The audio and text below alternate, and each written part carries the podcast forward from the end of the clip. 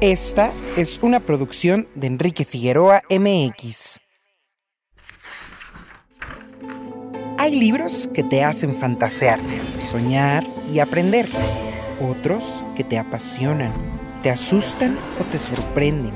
Incluso hay algunos que se han vuelto realidad. Y sí, con los libros también se puede chismear. El librero de Elvira, el universo de la literatura y sus historias curiosas. Un podcast que va más allá de los libros. Les doy la bienvenida a un episodio más de Librero de Elvira. ¿Cómo han estado? ¿Cómo les va? Yo soy Luz Elvira y estoy lista para platicarles sobre una autora mexicana que es de mis favoritas. La amo, me encanta. Hace un año que falleció. Se trata de Amparito Dávila. Pero para no entrar en detalle, voy a pedirle a mi librero librerito ¿Me puedes leer un fragmentito?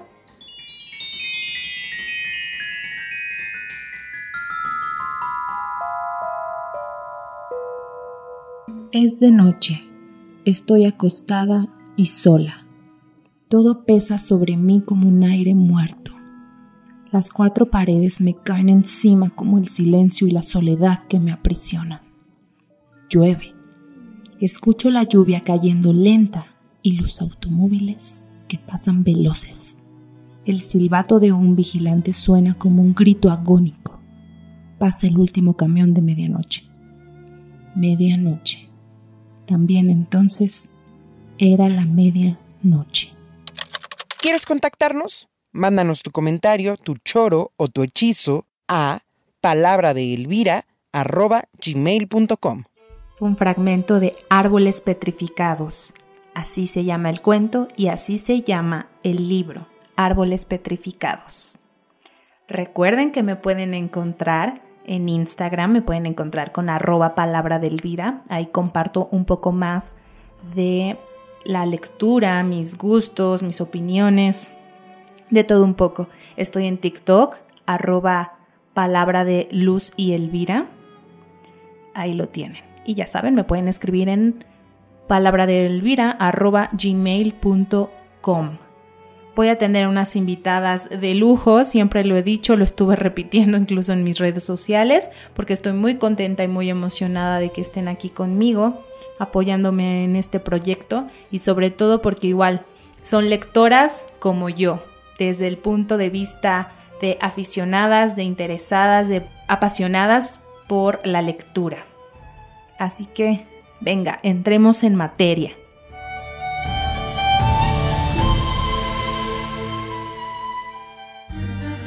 A chorear, nuestro espacio para platicar.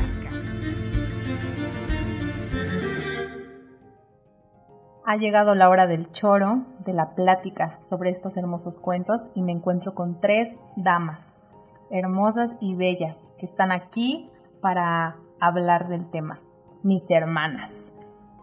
Dani, Elvia y Selene. Adelante, por favor. ¿Cómo están?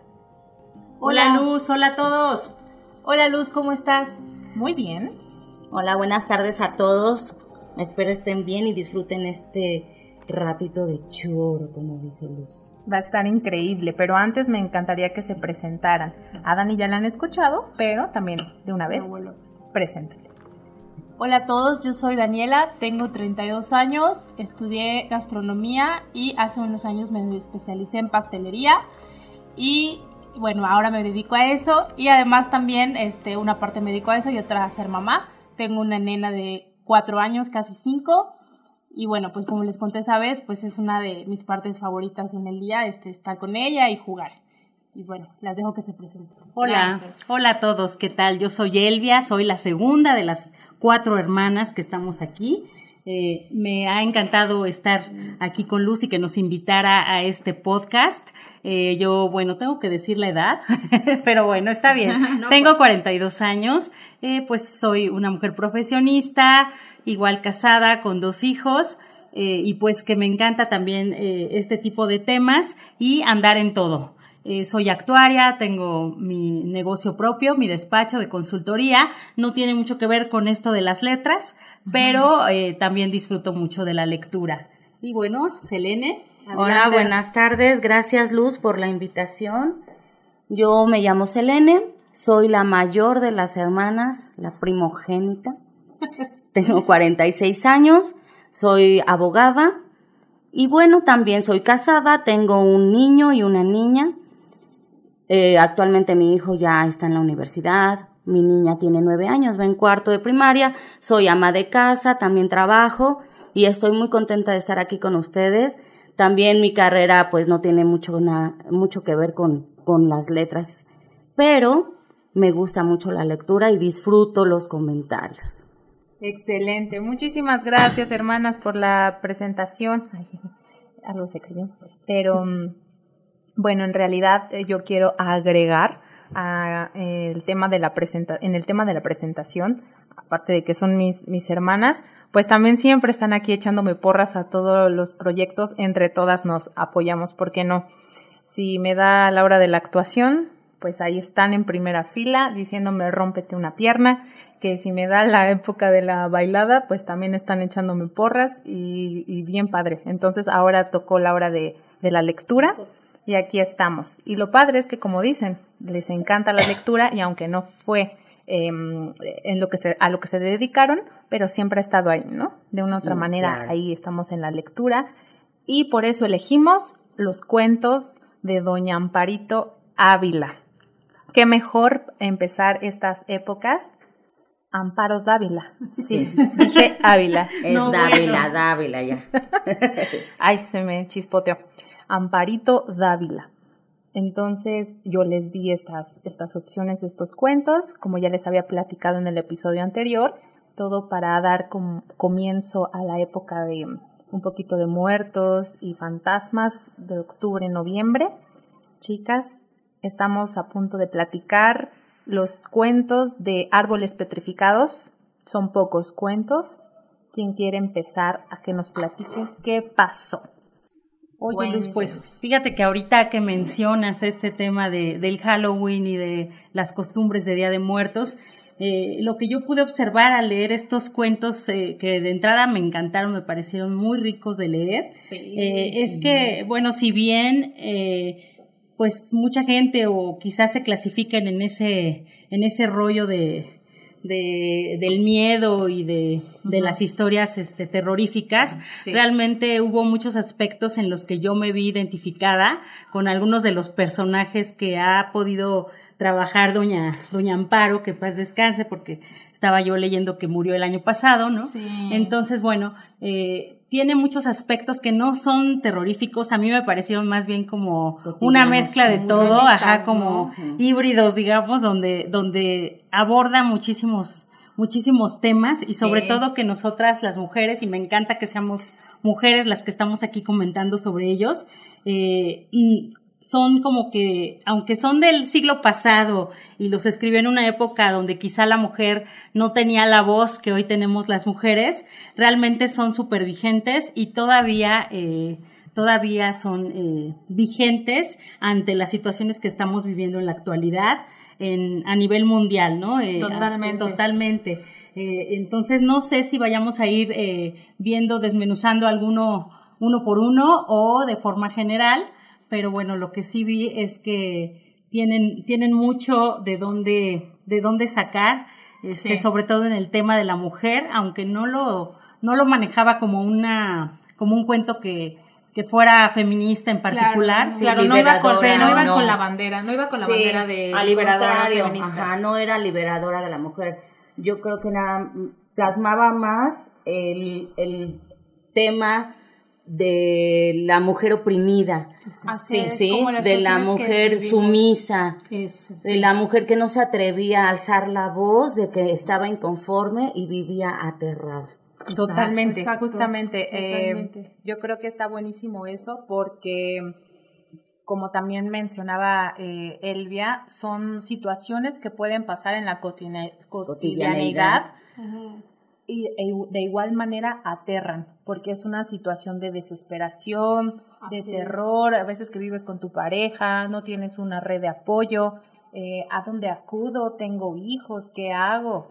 ¿No? En el mundo como de también de pueblito, donde hoy es más difícil todavía no nada más atreverte. de no saber qué hacer, sino de tener miedo, aunque tengas ideas de qué hacer, tener miedo a hacerlas, atreverse. a salir de tu encierro, a salir de, O a de veces- esa angustia, el miedo también que les generaba. Claro. Sí, de verdad estos cuentos, el compendio de árboles petrificados son muy poquitos cuentos, creo que son cuatro o cinco, Sí. eh, ya no, Son no lo cuatro. tengo, me parece.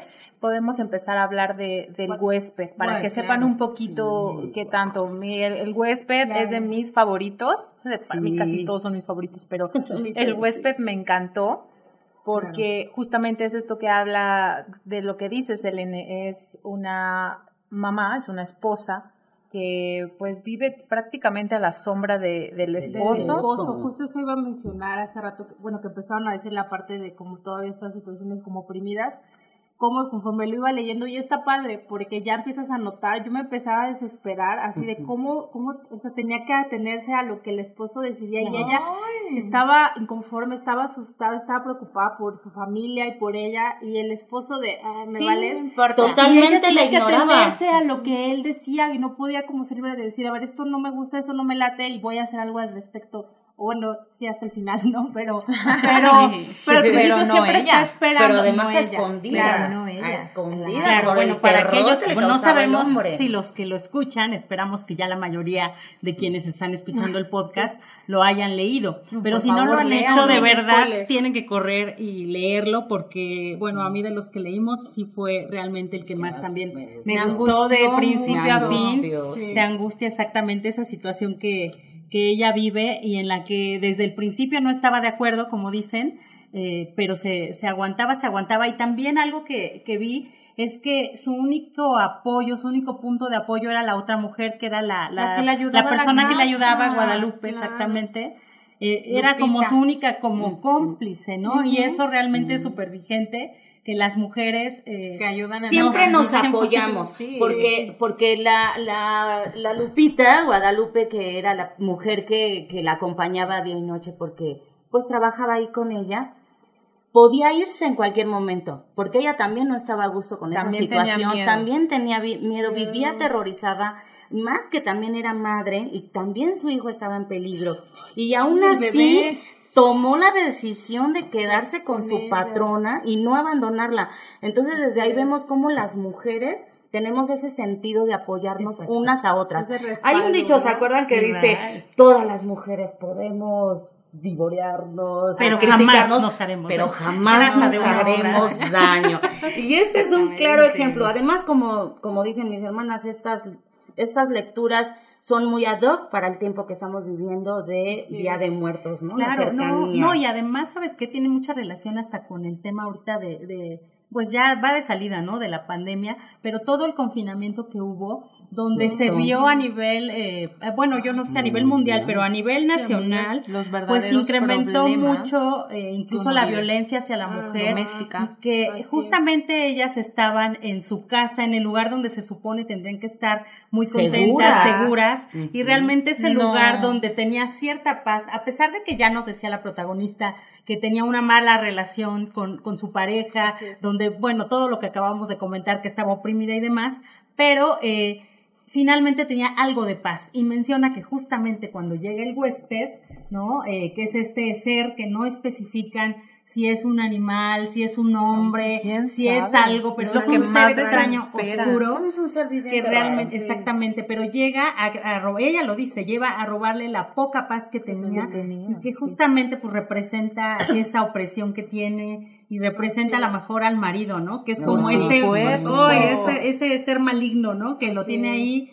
que se tiene que aguantar y que llega a, a estropearle lo poco bueno que tiene en su casa, ¿no? Que era su Así jardín, es. su jardín era la parte que, que le encantaba a la Su paz. Su paz. Sí, es que eso es lo que me gusta mucho de, de, de Amparito. Mm, Precisamente yo siento, intriga, exacto, definitivamente suspenso, intriga, desesperación. Si hay un terror, por supuesto, porque a Amparito le encantaba eso, pero sobre todo esta cuestión de los simbolismos, porque sus personajes siempre tienen un problema, un problema que va a acompañado de algo tal vez sobrenatural que no logramos entender hasta a veces al final y aún así Amparito siempre te deja. misterio. exacto.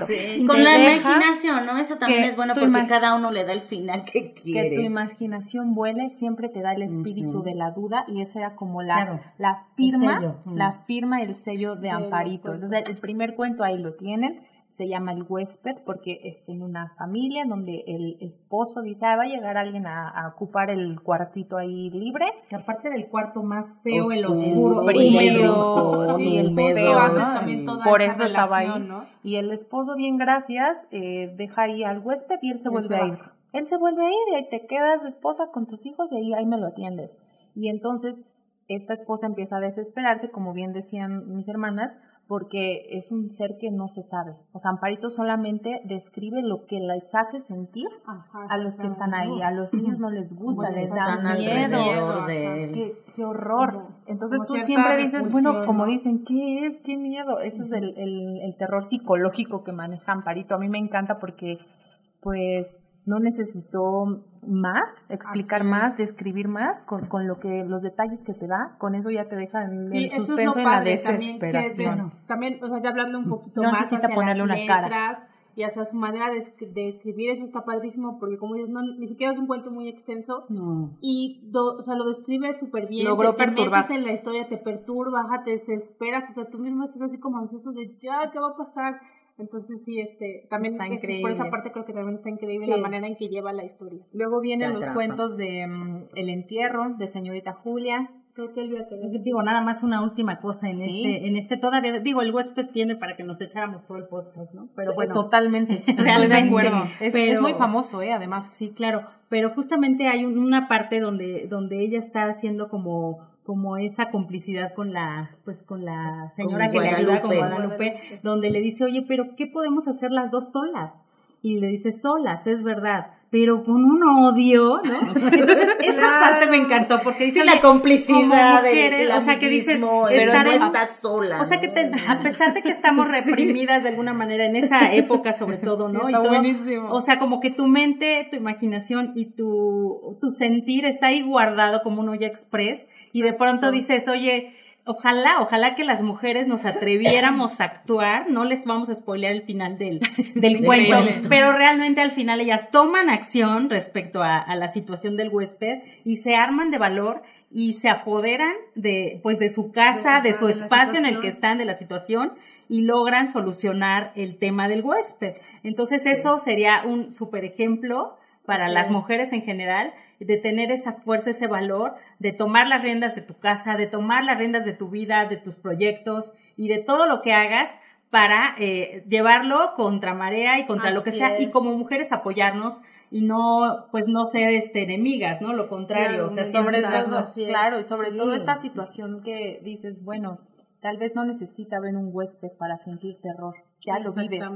Y qué padre quienes tengan a la Lupita, a Guadalupe en sus vidas y si no tienen que ser sus propias Guadalupes, porque exacto, vivir así no está nada, nada, bonito. nada, bonito.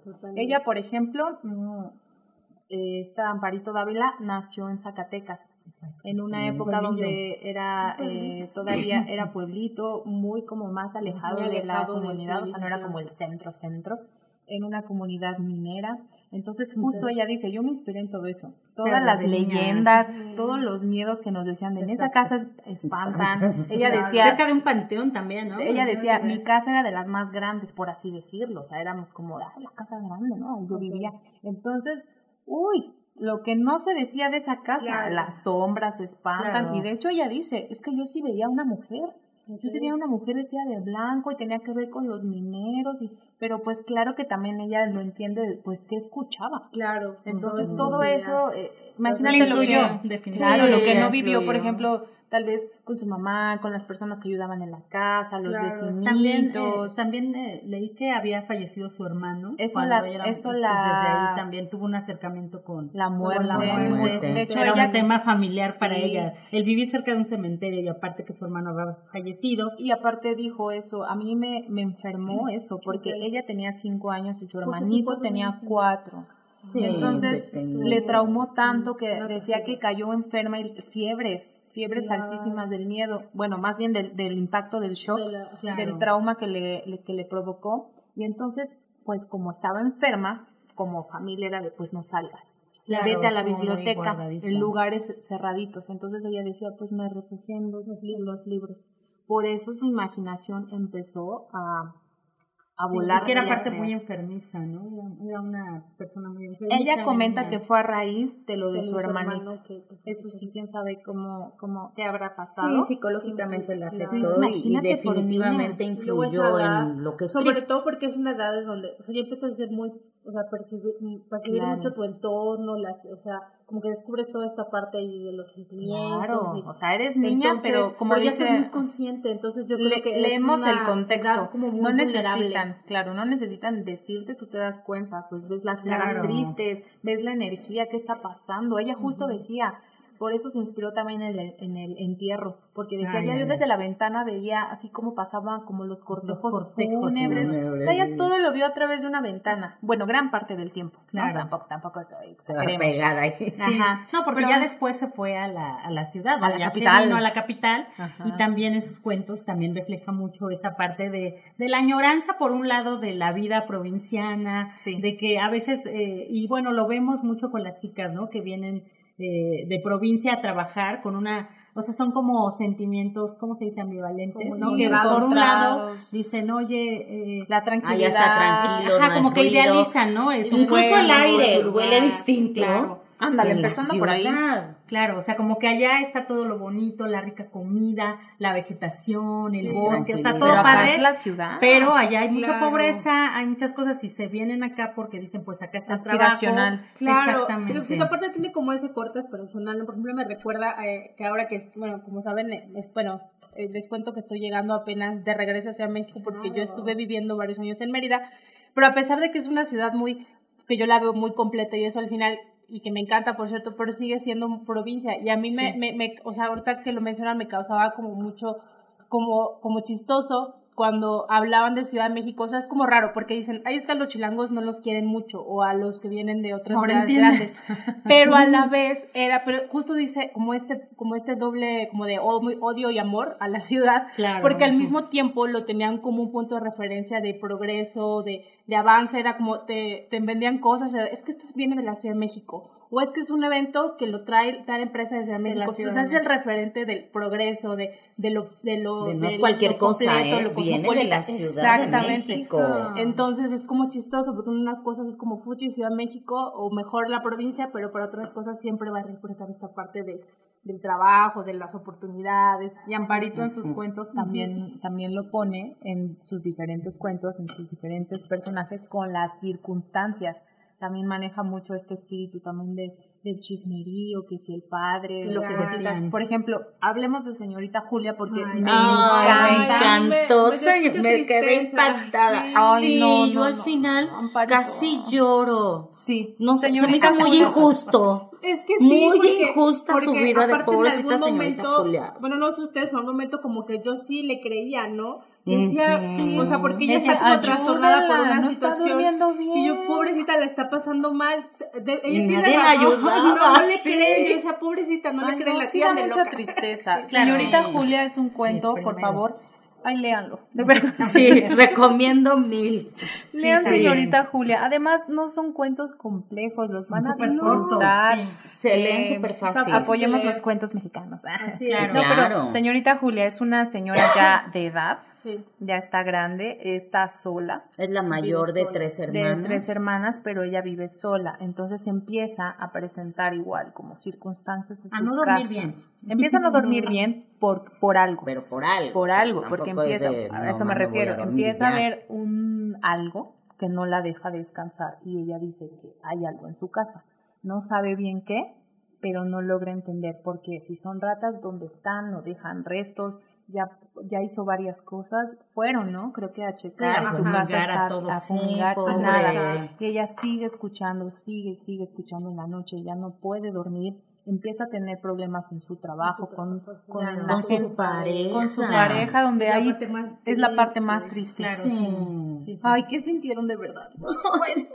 Pues mira, o sea, lo que, bueno, yo cuando leí ese también lo que sentí era esa, a veces esa falta de, de capacidad que tenemos eh, los seres humanos, ya no nada más las mujeres, de acercarnos a nuestro interior, de estar bien con nosotros mismos primero para después poder estar bien en el exterior. Y justamente ese sonido, ese monstruo, ese ser que ella eh, veía como que estaba en su closet o en algún lado de, de su casa y que no le dejaba dormir, yo creo que es ese monstruo interior que tenemos y al que si no nos acercamos y no lo conocemos y no lo trabajamos, va a llegar a perturbarnos hasta llevarnos a la locura, que fue lo que le ocurrió a esta, a esta mujer, ¿no? Para mí era sufrida. como, que, sí, para mí era también como, les repito, volvemos a, a lo mismo, es un simbolismo que ahí nos pone Amparito.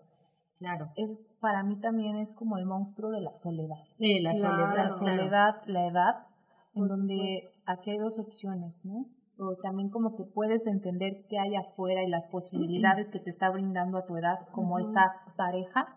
Pareciera que era el, el espíritu de, ay, de la felicidad, de un compañero. La y- posibilidad de que ya no va a la estar posibilidad sola. una Pero felicidad. realmente Y también ganó era la superfluo, porque locura. realmente no se vio que no era un amor verdadero. porque se dejó influenciar mucho. Carlos, me parece se llamaba Carlos. No me acuerdo Eh, bueno, la cuestión es que la pareja realmente también eh, nos No describe un poco cómo veían a la mujer, ¿no? Sí. Como que si tú eres perfecta, eres súper aseada, eres, Claro, eres Súper ordenada, pulcra. Sí, porque todos primero le decían, wow, es que sí, Julia. Sí, es que- Es lo mejor, es muy educada. Pero sería como que lo que se esperaba de una mujer para ser Claro. buena compañera, buena esposa. En cuanto ella deja Puede de ser ser, tiene un defecto o tiene una situación, en lugar de buscar Sí. auxiliarla y comprenderla, realmente lo que Todo es, es, mundo empezó, ¿sabes qué? Entonces "Ay, no, mejor no es uf, buena, Aléjate. la corremos buen del partido". trabajo, pierde su trabajo, pierde a su pareja, No es buen Pierde partido. pierde todo porque entonces El ya no va a cumplir, Ya no va con el patrón.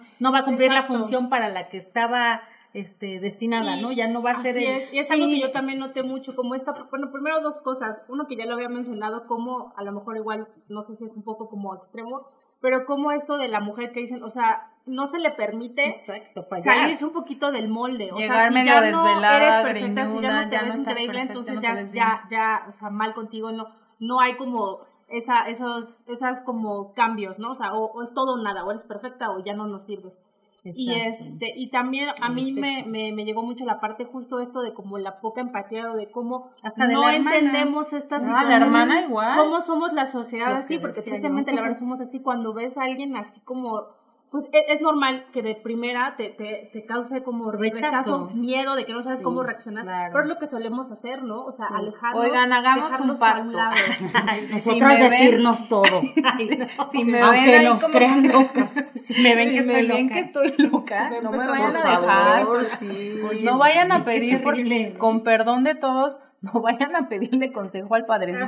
Vayan directo a mí, porque el padrecito les va a decir lo que, lo que le, en el cuento les va a decir, aléjate, Ajá. y no se vale. A mí lo que me impactó mucho de esto de la señorita Julia y que yo no alcanzo a comprender, que bueno, para la época en la que fue escrito tal vez, este, la mujer el miedo que tenía de externar que los demás supieran lo que ella estaba viviendo. O sea, prefirió ella quedarse sola con ese problema y con esa angustia, con ese miedo, con ese terror, porque literal, ella Ay. sí lo describe, era un terror. Y no lo externó. O sea, yo toda la lectura estuve Estaba angustiada, es más, estaba molesta. Porque sí, ¿por qué no le dice? ¿Y por qué no le dice al novio lo que está pasando? ¿Por qué no le dice a sus hermanas? O sea, era mi hermana, desesperación de que ella se lo quedó y no lo externó. Y esa represión que ella misma se originó por callarse, fue lo que la llevó a la locura. Entonces, pero también entiendo el contexto, es lo que volvemos. Las mujeres en aquel entonces no tenían esa voz, siempre tenían ese miedo. Entonces yo dije, no es que ella se volvió loca porque quiso, porque no pidió ayuda, porque no dijo lo que estaba pasando y ella se aisló. Y cuando ya lo iba a decir, ay, el novio la deja en ese momento y ya para qué le dice, ya para qué. Además, Amparito. Pero sí, mi angustia fue, ¿por qué no dices nada? Claro. mujer? Además, Am- Amparito, por ejemplo, como dice, elige el tema eso como de algo está pasando en, en- en su casa, ¿no? Y no se atreve a, a pedir ayuda. Pero después me quedo analizando y como dices, ¿qué suena? Perdón, es el sitio. Em, como mm, dicen, pero después analizando dije, bueno, ¿cuántas veces también yo me he sentido así como que raro? Y digo, ay, esto... Mejor y no les lo digo para no angustiarlos, No para les que no digo a crean que ustedes qué van a pensar, que van a a pensar, decir van a que estoy decir que O estoy luego hablamos loca. por teléfono y te digo, ¿cómo te fue Dani, Elvia, Selene? Ya me cuentan y yo, Bien, bien. ¿y por qué no me dijiste? O sea, es muy fácil caer en eso, en no decir y dejar y quedarnos solitos. Pero bueno, por favor, lean, lean. Señorita sí, Julia. Divino. Ese cuento me gustó bastante. Y bueno, el título de Árboles Petrificados es un cuento que, digamos, rompe un poquito con lo que nos venía atormentando Amparito. Árboles Petrificados es el cuento que también titula el, el libro. Y lo maravilloso de esto es que en su momento, en 1977, 77, sí. fue cuando se publicó. Y ese mismo año ganó el premio Javier Villaurrutia. Salió por primera vez a cargo de la editorial Nito Press. Y pues sí, está totalmente en el género del terror y literatura fantástica. Y ese cuento se me hace el más poético que yo he leído de Amparito Dávila. ¿Qué pensaron de ese cuento? Pues sí se notó una, una Un gran cambio, diferencia con los anteriores, una radical. evolución de ella que también tiene mucho que ver con su cambio. Ya estaban, o sea, ya el 77 contra los anteriores, eh, pues ya habían pasado, no sé, más de 15 años de, de los otros cuentos, donde eh, pues profundo, ella ya ¿no? había, no, y ya, ya tenía otros estudios, entendí que ella pues se vino a la ciudad, que ya había estudiado una maestría, o sea, ya tenía más conocimiento y por otro lado su vida ya era otra, o sea, ella ya estaba casada, tenía dos hijos, o sea, también esa es otra de las partes que, que, que da un ejemplo, pues también de que a lo mejor en ese tiempo de los setentas, pues todavía también la mujer, eh, pues tenía todavía muchas trabas para desarrollarse profesionalmente. Y pues ella también lleva esa dualidad, ¿no? De decir, por un lado soy, eh, eh, sigo escribiendo, o sea, llevo ese desarrollo y pues que te invita nuevamente, ¿no? A que como mujeres, pues salgamos de, de nuestra casa, salgamos de, de las actividades eh, tradicionales de nada más ser madre y cuidar a mis hijos. Y pues sí se nota un cambio muy grande en, en este en este cuento, ¿no? Es, es romántico, Ya, es pasional, romántico, otro rollo. A mí la verdad me costó trabajo entenderle. La verdad debo confesar que al principio como que no le agarré una dije, No, y que se atreviera, ya tocar Hasta me volví a, volví a creo que Yo también lo tuve que sé leer qué me dos. pasa. Dije, la verdad debo confesar que me costó trabajo, pero yo creí que era como Digerirlo está difícil. Dije, igual estoy distraída ahorita o no sé qué me pasa, pero ya que lo platicamos dije, bueno, No, a al mí menos, también me o sea, pasó. no todos, pero a mí al principio sí la verdad me costó trabajo, pero igual tal vez por lo que dicen, por lo que veníamos leyendo con nosotros, a lo mejor me esperaba algo muy parecido y de pronto fue con algo diferente y a lo mejor como que me desconcertó. A mí me gustó eso que, que también justo acaba de Se decir atreve, Elvia. ¿no? Exacto, a mí me, me encanta que Amparito se atreve. Es como si te voy a perturbar, pero también te voy a dejar como la parte pasional, e intensa, que también Y lleva... una mujer, ¿no? Que, lleva- una infidelidad o algo. Claro, es una infidelidad, o sea, no es sí, un esa- tema sencillo. No, de hecho, ella en un el momento... Claro, a mí me encanta. En, un, en una entrevista, eh, Amparito y dice, yo siento que tiene que ver mucho con, con algunos cuentos que dice Amparito, seguramente, le iban a decir, y ella respondió olímpicamente y me encanta porque ella una vez le puso, bueno, se le, se le puso el epíteto de la dama del cuento fantástico. ¿no? Porque ya sabes, a, a todo el mundo nos encanta poner No, también nos etiquetas. etiquetan, ¿no? Por eso digo, a todo el mundo le encanta poner etiquetas. Pero realmente ella sí se, sí se mm, ganó ese título de cuento fantástico de la dama, porque incluso ya hay un premio nacional, claro, ¿no? el premio Amparito Dávila de cuento fantástico. Entonces, por ese punto, sí, sí está padre, porque ya está hay un premio en su nombre y tiene que ver con el género que ella desarrolló mucho más, donde ganó mucho más premios, muchos más ya, premios. se- ya fue más reconocida al final. Sí, aquí su- se aplica y se me hace muy bonito eh, su epíteto porque responde a un premio, ya tiene que ver con el género que ella escribió, más allá de una etiqueta. Pero sí es cierto, estoy de acuerdo.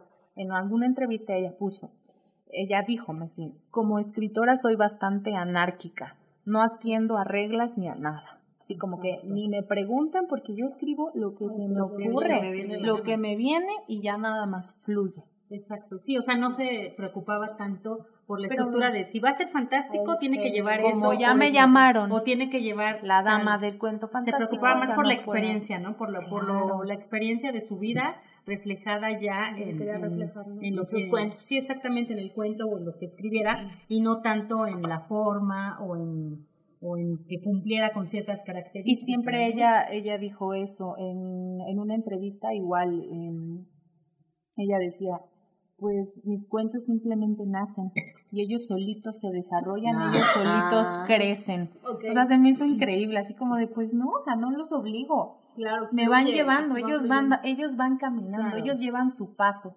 Ay, me encantaron las entrevistas que, que ¿Qué escuché daba? de Amparito. Ah. Quien quiera, en YouTube, la verdad, un sinfín de entrevistas de Amparito Dávila, eh, o sea, ella está hablando, y también hay muchos artículos del Universal, de muchos periódicos. De, Canal 11. Sí, también, sí, de sí, sí, sí, por- eh, porque en realidad sí ella es muy, muy importante. Ella empezó también estudiando las, las, la literatura clásica, como les contaba de, de tanto tiempo que estuvo ella solita.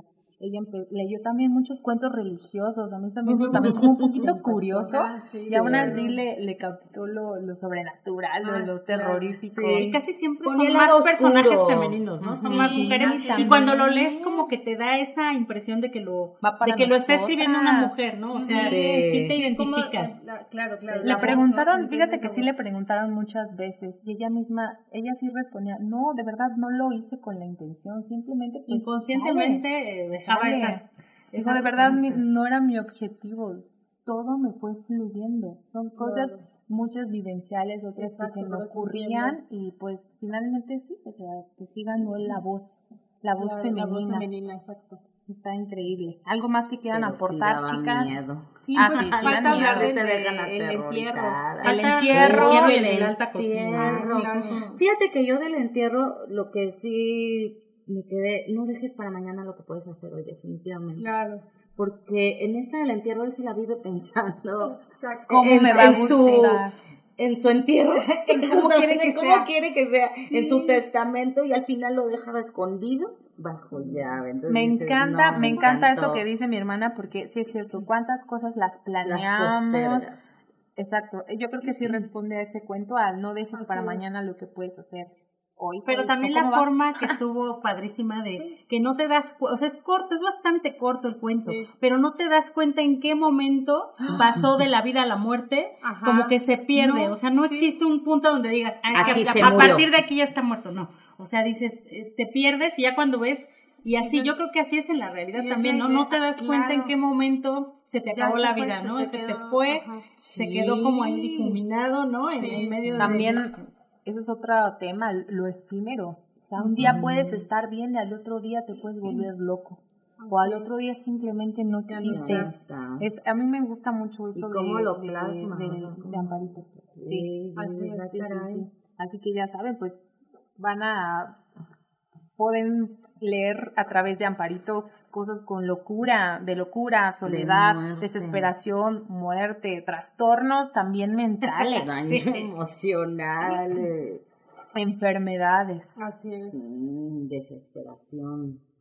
Claro, ¿no? Y tiene, sigue teniendo vigencia, como decíamos, Sí, en, en sí, cuanto a la sí. mujer, en cuanto a que realmente son innovadores hasta cierto punto. O sea, a pesar de, de la época, siguen siendo temas que hoy, o sea, siguen siendo recurrentes. Y eso justo, Y sí, siguen vigentes. Y justo también eso en una entrevista ella decía, yo un- por un momento pensé que mis cuentos ya habían pasado de moda. Yo, ay, No, hermosa. favor. Y No, dice yo creo que, es un momento- ejemplo para Exacto. escritoras jóvenes, como no les digo Y quién, dijo. que hacen cuentos y todo, pues es como una maestra, ¿no? Y Sí, inspira. Y aspe- justo eso dijo, ¿no? cuando me dan reconocimientos, yo esperaría ver como de mi edad y de gente más grande y, y voy viendo que llegan chavos con, con libros que ya, hasta ella describe, son libros que ya se ve que están ojeados, que ya están manoseados, de que de verdad los leen y quieren mi firma en ese entonces me doy cuenta que mi- mis cuentos siguen siendo vigentes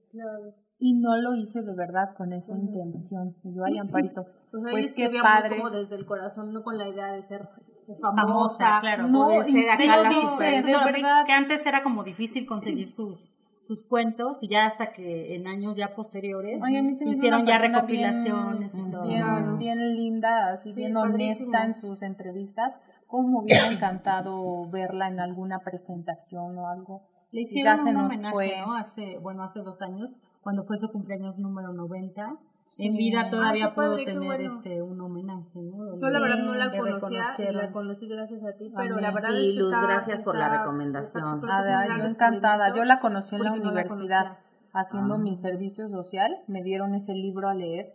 Es una, me- justamente ¿no? una También. compilación de, se llama Cuentos Reunidos, o sea, eran varios, Claro. a cargo del Fondo de Cultura Económica y desde ahí dije, me enamoré. De hecho, hasta hubo un tiempo que a todo el mundo le decía, lean Amparito, lean el de claro. Cuentos Reunidos. Y dije, obviamente, es, Amparito no puede faltar en este, en el librero Por de Elvira. que no. Claro, por supuesto. Sí, yo estoy feliz de que me la hayas recomendado, me encanta. Claro, y todas, yo estoy segura que las mujeres en particular eh, Van a se van a sentir identificadas, porque somos también un poco más, eh, tendemos más a, a que nos duela, o no sé, o a expresar esa parte de, del desamor, a vivirlo de una manera muy distinta, ¿no? Y ella lo, lo Sí, sabe lo plasma manejar muy bien y a mí me padre. todos los cuentos también en todos yo me Claro. quería sentir Sí. identificada me Sí, quería o sea, aunque, tirar al aunque drama puede drama. disfrutar, como dice mi hermana, creo que como mujer lo, lo, lo percibes de otra manera. Claro, porque Ah. te enamoras del amor. así es así que pues ya nos escucharon aquí cuatro voces femeninas ojos femeninos que disfrutamos a Amparito árboles petrificados de Amparito Dávila muchísimas gracias hermanas muchísimas Gracias. gracias, Gracias chicas por estar aquí por en esta invitación. plática cuídense mucho Nos hasta la próxima arroba palabra de Elvira y Luz en TikTok. Nuestro cierre de Profundis. A continuación, unas palabras de Amparito Dávila cuando le preguntaban sobre sus libros, sobre por qué escribía lo que escribía, etc. Mis cuentos sencillamente nacen, hacen su camino, se encargan de sus pasos. Me di cuenta de que mis cuentos no han pasado de moda, todavía existen y eso me emociona mucho. Tuve suerte, sencillamente tuve suerte. Hay textos técnicamente bien escritos, pero que nacen muertos, no quedan en la memoria de quien los lee. No creo en la literatura hecha solo a base de la inteligencia o la pura imaginación. Creo en la literatura vivencial, ya que esto, la vivencia, es lo que comunica a la obra la clara sensación de lo conocido, de lo ya vivido, y hace que perdure en la memoria y en el sentimiento, y constituye su fuerza interior y su más exacta belleza. Escribo, pero no escribo compulsivamente, sino que voy rumiando. Estas palabras fueron de Amparito Dávila cuando la entrevistaban y le platicaban sobre sus cuentos, por qué escribía y por qué llegó al éxito. Hace un año que se fue de este mundo, pero sus cuentos siguen aquí vigentes. A manera de cierre, mis hermanas y yo elegimos un fragmento del huésped. Nunca olvidaré el día en que vino a vivir con nosotros. Mi marido lo trajo al regreso de un viaje. Llevábamos entonces cerca de tres años de matrimonio. Teníamos dos niños y yo no era feliz. Representaba para mi marido algo así como un mueble que se acostumbra uno a ver en determinado sitio, pero que no causa la menor impresión. Vivíamos en un pueblo pequeño, incomunicado y distante de la ciudad, un pueblo casi muerto o a punto de desaparecer. No pude reprimir un grito de horror cuando lo vi por primera vez. Era lúgubre, siniestro, con grandes ojos amarillentos, casi redondos y sin parpadeo, que parecían penetrar a través de las cosas y de las personas. Mi vida desdichada se convirtió en un infierno. La misma noche de su llegada, supliqué a mi marido que no me condenara a la tortura de su compañía. No podía resistirlo. Me inspiraba desconfianza y horror. Es completamente inofensivo, dijo mi marido mirándome con marcada indiferencia. Te acostumbrarás a su compañía, y si no lo consigues... No hubo manera de convencerlo de que se lo llevara. Se quedó en nuestra casa. No fui la única en sufrir con su presencia. Todos los de la casa, mis niños, la mujer que me ayudaba en los quehaceres, su hijito, sentíamos pavor de él. Solo mi marido gozaba teniéndolo allí. Desde el primer día, mi marido le asignó el cuarto de la esquina. Era esta una pieza grande, pero húmeda y oscura. Por esos inconvenientes yo nunca la ocupaba. Sin embargo, él pareció sentirse contento con la habitación. Como era bastante oscura, se acomodaba a sus necesidades, dormía hasta el oscurecer y nunca supe a qué hora se acostaba. Espero que les haya gustado mucho este programa. Lean Amparito Dávila, nuestra querida Amparito Dávila. Yo estoy muy contenta de haber tenido a mis hermanas en este programa. Cuídense mucho, yo soy Luz Elvira y hasta la próxima.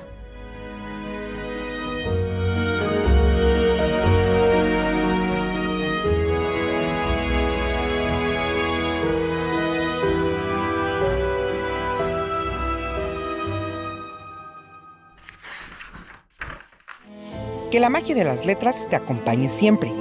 Que la seducción de los textos te acaricie el alma y te estimule la mente. El librero de Elvira, el universo de la literatura y sus historias curiosas. Un podcast que va más allá de los libros. Hasta la próxima. Esta fue una producción de Enrique Figueroa MX.